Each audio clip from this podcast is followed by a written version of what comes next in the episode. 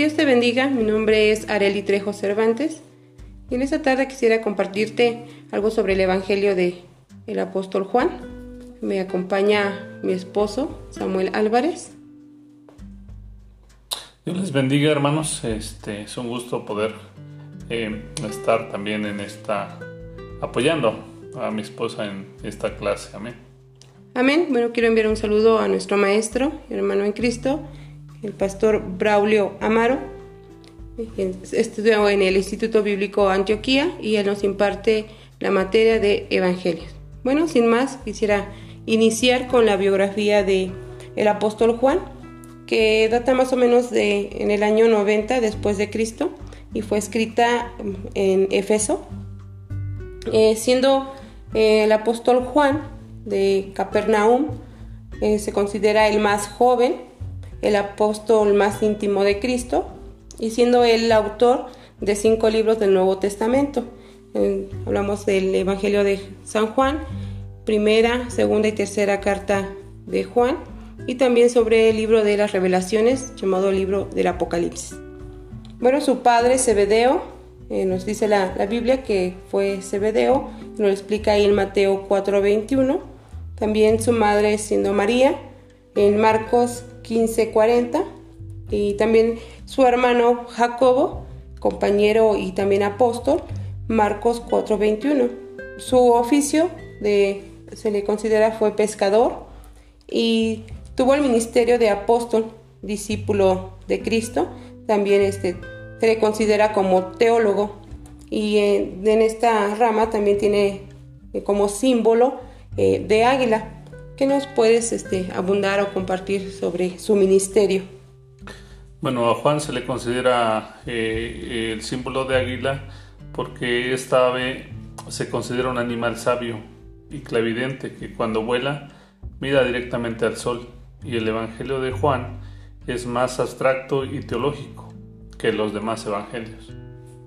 Ok, podemos aprender ahí cómo es él siendo eh, su oficio pescador, Dios le llama al ministerio, ¿verdad? Siendo su discípulo y Dios le, da, ¿verdad? Esa sabiduría y se le considera un teólogo. Bueno, eh, también podemos ver que su primer encuentro con, con Cristo fue en el bautismo, escuchando la primera declaración sobre Cristo. Y eso lo vemos ahí en San Juan 1.29 y nos dice, al día siguiente Juan vio que Jesús venía hacia él y dijo, miren, Él es el Cordero de Dios que quita el pecado del mundo. Y esta declaración que nos hace fue a través de el apóstol eh, Juan el Bautista. Él fue el que hace esta pronunciación y podemos ver esa relación ahí con eh, Jacobo, Juan y Juan el Bautista mencionando y reconociendo ya a esa promesa, ¿verdad? Que, es Jesucristo, el Cordero que quita el pecado del mundo. Así es, ahí podemos darnos cuenta que Juan eh, y su hermano eh, fueron eh, gente que incluso fueron discípulos de Juan el Bautista. ellos vieron o fueron testigos cuando Juan bautiza a Jesús y, escucharon la voz de Dios que dijo, este es mi hijo amado, en el cual tengo complacencia. Así es, eh, siendo de oficio pescador, tuvo un llamado progresivo para ser ahora pescador de hombres. Y ahí lo podemos ver en San Juan 1.37.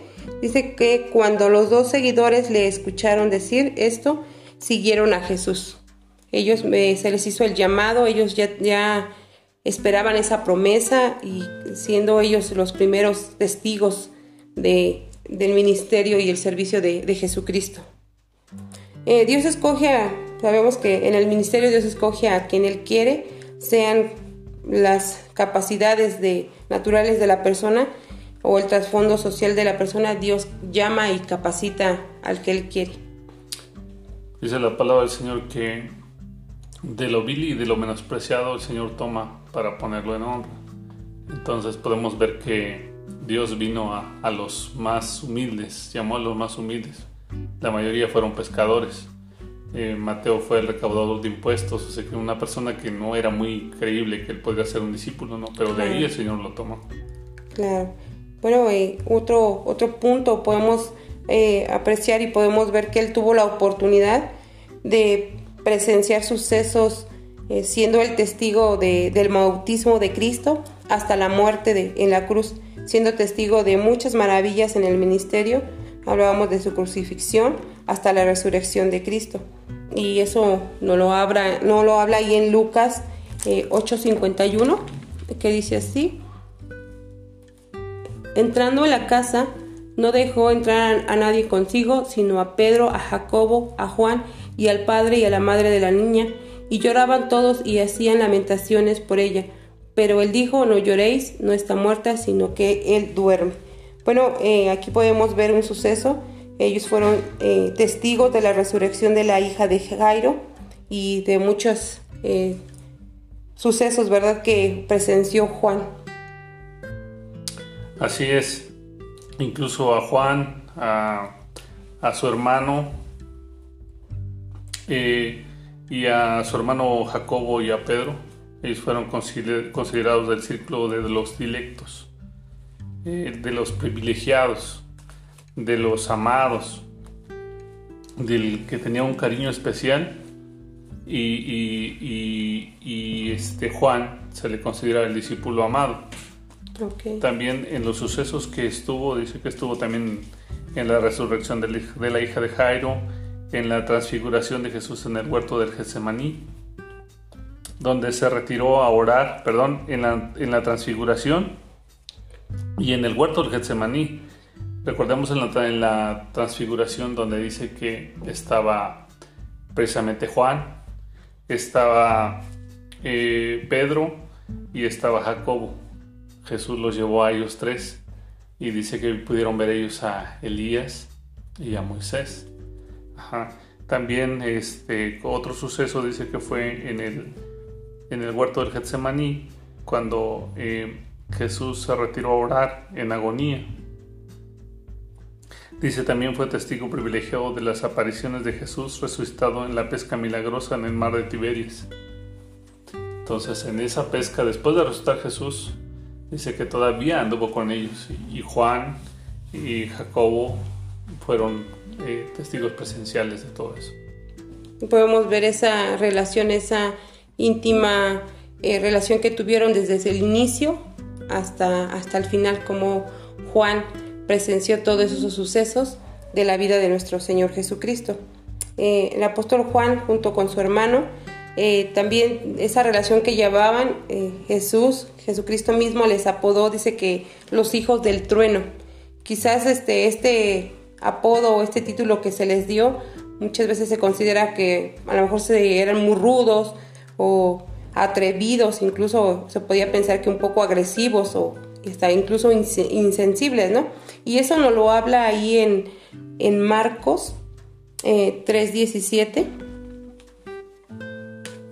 donde nos dice que eh, fue, fue, se les fue nombrado los hijos del trueno.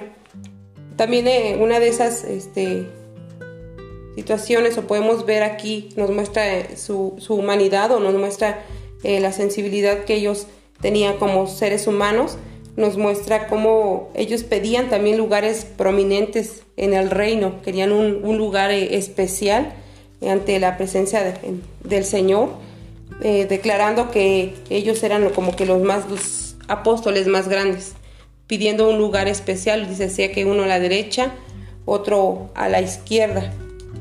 Eh, una de esas se puede mostrar ahí su humanidad y su debilidad ante ante Dios, ¿no? Pues yo creo que como se consideraban los discípulos amados, creían que ellos iban a tener un lugar más especial, ¿no? Yo creo que dentro de su carácter se sentían como que los, los amados de Jesús. Y a lo mejor como que, porque a lo mejor Jesús hacía eh, separación entre los otros, ¿no? Siempre que iba a algún lugar, pues vemos los acontecimientos, ¿no? Estaban los tres entonces probablemente de ahí es que ellos se sintieron con ese privilegio de decirle, ¿sabes qué? Pues considerarnos para cuando estés en tu reino, pues que nosotros mis hermanas, mi hermano y yo que estemos a tu derecha y a tu izquierda. Claro, aquí, aquí nos demuestra y podemos ver aquí en las escrituras ese tipo de sucesos o humanitarios, ¿no? Como ellos eh, se mostraban o, se muestra ahí su carácter. Y también eh, hay un suceso que nos habla, la palabra dice que teniendo él un espíritu este, vengativo, hay un relato ahí donde nos habla que eh, él les pide, pide al cielo que, que, caiga fuego, ¿no? Juan y su hermano, como para poder fulminar a, ciertas personas que negaban a, Jesús o que hablaban mal de Jesús. Y en ese suceso habla sobre cómo ellos teniendo ese espíritu vengativo, pidiendo fuego del cielo para poder fulminar, sin en cambio el propósito el cual Jesucristo vino no fue con el propósito de venir a, vengar o venir a, traer maldición a la tierra, sino que Él venía a salvar al mundo, ¿no? Y ese tipo de, acciones nos puede eh, demostrar la humanidad de, Juan. Bueno, las primeras palabras eh, de Juan eh, nos podemos ver en, el libro primera de, Juan, nos habla sobre el principio, son las primeras palabras de Juan en el, el cual nos habla, también nos lo revela ahí en Génesis donde empieza las palabras del principio de la creación del mundo. Pero Juan no nos cuenta de nuevo la historia, él no nos quiere relatar con al iniciar su evangelio no nos quiere relatar la creación del mundo, sino que él nos dice que en el principio es la palabra y la palabra estaba con Dios y era Dios. Eh, la palabra de la palabra es Jesús, el Hijo de Dios, y eso nos lo expresa ahí en Juan 1 Dice, en el principio, antes de la creación del mundo, ya existía la palabra, la palabra estaba con Dios y era Dios. Ahí podemos ver cómo la, eh, nos dice ahí que expresa o, lo que el Evangelio de Juan nos quiere presentar a Cristo desde un inicio.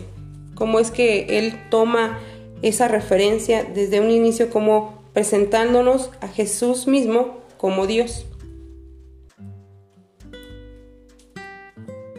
Así es. Eh, desde un principio, eh, Juan eh, incluso dice que el libro de Juan lo empezó a escribir los, en, el, tiempo de los 90 después de Cristo, ¿no? nos damos cuenta que Juan no empezó a escribir su libro cuando era joven, incluso se considera uno de los apóstoles más jóvenes. Pero a través de todos esos sucesos, a través de la, pues de a lo mejor de su carácter. Él empezó a escribir cuando ya era un anciano, cuando ya tenía a lo mejor eh, control de, sus emociones, cuando ya tenía eh, pues un pensamiento más amplio de lo que era ser un discípulo de Jesús. Entonces podemos darnos cuenta que cuando él escribe, eh, escribe tanto de, Jesús como un amigo, como eh, una persona tan cercana con la que él pudo convivir, de tal manera que él nos, nos, a través de su libro, nos anima a enamorarnos de Jesús con sus palabras. Así es. Y algo que resalta mucho el apóstol Juan, nos dice que Jesús es el camino, la verdad y la vida. Y ahí lo podemos encontrar en San Juan 14:6. Jesús dijo, yo soy el camino, la verdad y la vida. Solamente por mí se llega al Padre. Eh, un eh, tema o los temas que más resalta el apóstol Juan son el tema sobre el camino, la verdad, eh, el amor, la vida y podemos ver de qué manera este, el apóstol Juan nos habla sobre Jesús y también dice porque de tal manera amó Dios al mundo. Eso nos lo expresa en San Juan 3:16, porque de tal manera amó Dios al mundo. Y ese tipo de temas nos hace tener ese conocimiento más acerca de, nuestro Señor Jesucristo. Incluso la, Biblia se centra en ese versículo, precisamente, en San Juan 3:16. A través del amor, Jesucristo vino a, hablarnos a, través del amor, a conquistarnos con amor, a servir con amor, a acercarnos al Padre con amor. Jesucristo no vino en calidad de juez, sino vino en calidad de, maestro para enseñarnos, en calidad de siervo, este, siempre sirviendo. Entonces, Juan en su, en su libro nos, nos eh, ilustra a que nosotros nos acerquemos a Dios precisamente eh, como, como hijos de Él. Claro, y a través de estas palabras, a través del, libro de, de, Juan, podemos aprender más sobre las verdades de Dios, cómo es que Dios quiere mostrar, mostrarse a través de Jesucristo. Decíamos que a través de del, del amor, a través de la, de la, vida, de la verdad, a través de su gloria. Y estos temas eh, nos amplian, nos dan una, una mejor eh, visión a través de esta palabra para comprender eh, a Jesucristo. Y podemos ver que también nos ilustra y nos revela la, la naturaleza divina y la misión de Jesús. Y a través de, de la palabra o a través del Evangelio de Juan, nos muestra que Jesús es Dios, que Jesús vino para que la gente pudiera descubrir a Dios en la vida del ser humano. Nos relata este, conversaciones que no están este, escritos en, los evangelios. Por ejemplo, podemos ver el evangelio en el evangelio de Juan, capítulo 4, sobre que nos habla sobre la mujer samaritana. Y les voy a leer ahí en San Juan 4.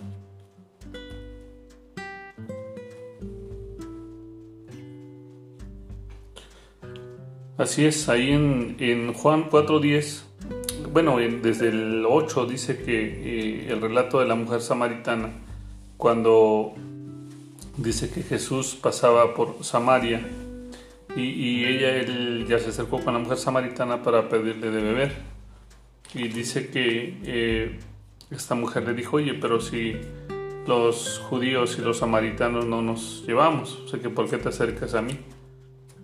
Entonces eh, Jesús le dijo, si tan solo supieras el regalo que Dios tiene para ti y con quién estás hablando, tú me pedías a mí y yo te daría agua viva. Entonces aquí podemos ver de que realmente la salvación es para todo el mundo. La salvación es para todos los que crean en Jesús. No tan solo para los judíos, sino que desde ahí Jesús dijo que también alcanzaban los samaritanos y por consiguiente no alcanzamos nosotros, los de afuera. Es ahí donde nos, nos habla que Juan expresa como para la iglesia este, universal. universal. Así es. Cuando Juan, eh, eh, en su libro de Juan, eh, incluso nosotros para evangelizar, lo normal usamos los evangelios de Mateo, de, Marcos, de Lucas, pero deberíamos de utilizar ah, el libro de Juan para hablarle a una persona que no conoce al Señor el, libro más, eh, em, más apropiado es Juan. Juan, porque nosotros podemos hablarle del enamoramiento que hay cuando tú conoces a Jesús a través de las palabras de Juan. Claro, y podemos aquí ver cómo esa sensibilidad, cómo Jesús eh, no tenía eh, una limitación para poder acercarse a esta mujer y entablar una conversación con ella, ya que se veía mal o era algo ante los judíos que, un maestro como Jesús eh, pudiera entablar esa relación con una mujer eh, como la mujer samaritana, ¿no? incluso por el pleito que, traían entre ellos mismos. Pero Jesús nos muestra con esto de que eh, Él desea que todo el mundo le conozca, y no solamente un grupo especial, sino que él, es la vida eterna para todo el mundo, y sin importar de dónde se encuentre o de dónde venga, ni lo que haya hecho. Para Dios no es tan importante eso, sino que Él busca esa relación, Él, nos busca de una manera especial para poder acercarnos a Él. Incluso podemos darnos cuenta a través de ese relato que Jesús no hace distinción de persona. Sé que Él vino a manifestar su amor para con todos nosotros, para con todo el mundo. No importa si eres el más vil de los pecadores o si a lo mejor desde tu juventud te has guardado, pero es necesario que nosotros reconozcamos que Jesús es el camino, Él es la verdad y es la vida, así como lo dice Juan. Así es, y a través de este Evangelio podemos eh, experimentar y podemos ver eh, cómo nos expresa el gobierno que, Jesús representa. Podemos ver a través de, del Evangelio de Juan que Él es nuestro Señor, nuestro Dios, la vida que vivió aquí en la tierra nos muestra cómo es Dios en realidad y abre un camino para nuestra relación con Él. Así es, a partir de, cuando nosotros vemos que Pilatos, eh, él creía que, Jesús le iba a quitar el reino. Él creía que, cuando la gente decía que él era el rey de los judíos, pensaba Pilatos que lo iban a destronar, iban a salir un nuevo rey. Pero ahí en Mateo, en Mateo 4:17 eh, dice, a partir de entonces Jesús comenzó a predicar, arrepiéntanse de sus pecados y vuélvanse a Dios porque el reino de los cielos se acerca. Que el reino de, Dios en, en, Isaías nos dice que Él dejando su trono de gloria vino a esta tierra. Así que trajo su reino para que nos acercara ante el Padre. Entonces, eh, la gente de, ese, de esa época no comprendía, incluso hoy en día, ¿no? La gente no comprende que el reino de los cielos se acerca y es por eso que nosotros tenemos acceso al trono de la gracia a través de Jesucristo. Y Juan nos lo explica de esa manera, ¿no? que Jesús es el camino, Él es la verdad y Él es la vida y nadie puede ir al Padre si no es a través de Jesús. Así es, viendo cómo Él siendo un pescador, eh, al principio lo hablábamos, es sencillo, pero también él tenía esa, ya esa relación con Dios mismo, porque siendo el discípulo de Juan el Bautista, él ya conocía de esa promesa, él ya conocía de Jesucristo, sabía que iba a llegar ese cordero, ¿no? Y como podemos ver a través de la escritura esa relación que él tuvo, siendo el discípulo más amado, también como pasando y viviendo como un discípulo, pues puede ser el último que murió, un anciano ya a edad avanzada y siendo un apóstol mártir, ¿no? Por la palabra, por el amor a Cristo. Así es, Juan eh, escribió el libro del Apocalipsis, ¿no? En la isla de Patmos. Desde la isla de Patmos dice que ya a una edad avanzada, eh, Juan ahí en, en, la cárcel, alejado de la sociedad, eh, algún, alguien explicaba y decía, ¿ustedes creen que Juan le pusieron una mesita o su computadora y él empezó a escribir el, libro del Apocalipsis, ¿no? Probablemente lo escribió en, no sé, en un lugar muy frío, eh, probablemente eh, en las peores condiciones, ¿no? Eh, ahí es donde Dios reveló a Juan. Incluso dice la palabra que cuando Juan, el ángel se le aparece, le dice escribe. Entonces Juan dice que quiso hacerle reverencia. Sí, aunque Juan conocía de Jesús íntimamente, pero se le apareció eh, eh, el ángel, él quiso hacerle reverencia. El ángel dijo, no, espérate, conmigo no es, a mí no tienes que alabarme, conmigo no tienes que arrodillarte. Toda la gloria y la honra es para Dios, ¿no? Entonces Juan empieza a escribir y, cuando escribe eh, ese libro del Apocalipsis, podemos darnos cuenta cómo Jesús ya le tenía preparado esa revelación. Y fue por eso que fue llamado el discípulo amado. Así es. Bueno, pues para finalizar y poder, pudimos abundar un poco sobre, sobre este apóstol, sobre el, Evangelio de San Juan, podemos ver cómo que si él quisiera o si se hubiese querido escribir todos los relatos de Jesús, todas las experiencias que él vivió, pues no alcanzaría no alcanzaría la tinta ni el papel para poder expresar las grandezas y maravillas de, nuestro Señor Jesucristo, siendo Él el amado o siendo el apóstol más cercano a Jesús desde su, inicio, podemos ver, ¿verdad?, cómo el apóstol Juan nos expresa de otra manera eh, el servicio, el amor de Jesucristo. Así, así es, y, debemos de recordar que eh, Juan fue un apóstol, fue un anciano, fue un autor y fue un profeta. Así es. eso, eso, eso no lo fue obteniendo desde que estuvo con Jesús, sino a través del proceso que le vio vivir cerca de Jesús. A nosotros, probablemente a veces, incluso nosotros que vamos empezando a estudiar o que estamos en esto, ¿no?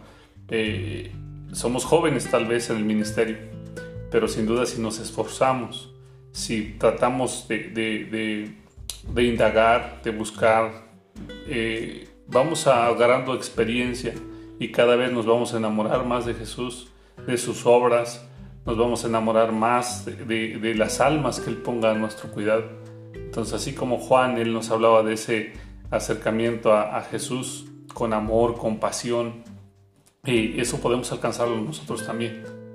Aunque la gente nos vea como que los insignificantes, como la gente que va a decir, y es pastor y, pues yo lo conocí de pecador, ¿no?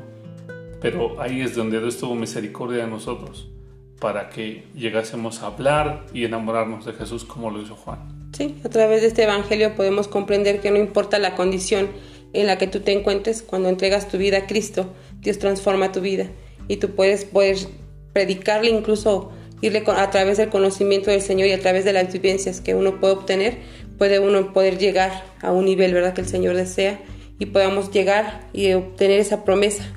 Dice que algún día él vendrá en las nubes y vendrá por su iglesia para poder morar allá con Él. Así es. Bueno, pues este ha sido un corto, quizás enseñanza, un, un poco de lo que hemos podido estudiar sobre el libro de Juan y espero haya sido de bendición para tu vida. Eh, recibe un saludo en el nombre de Cristo. Que Dios te bendiga.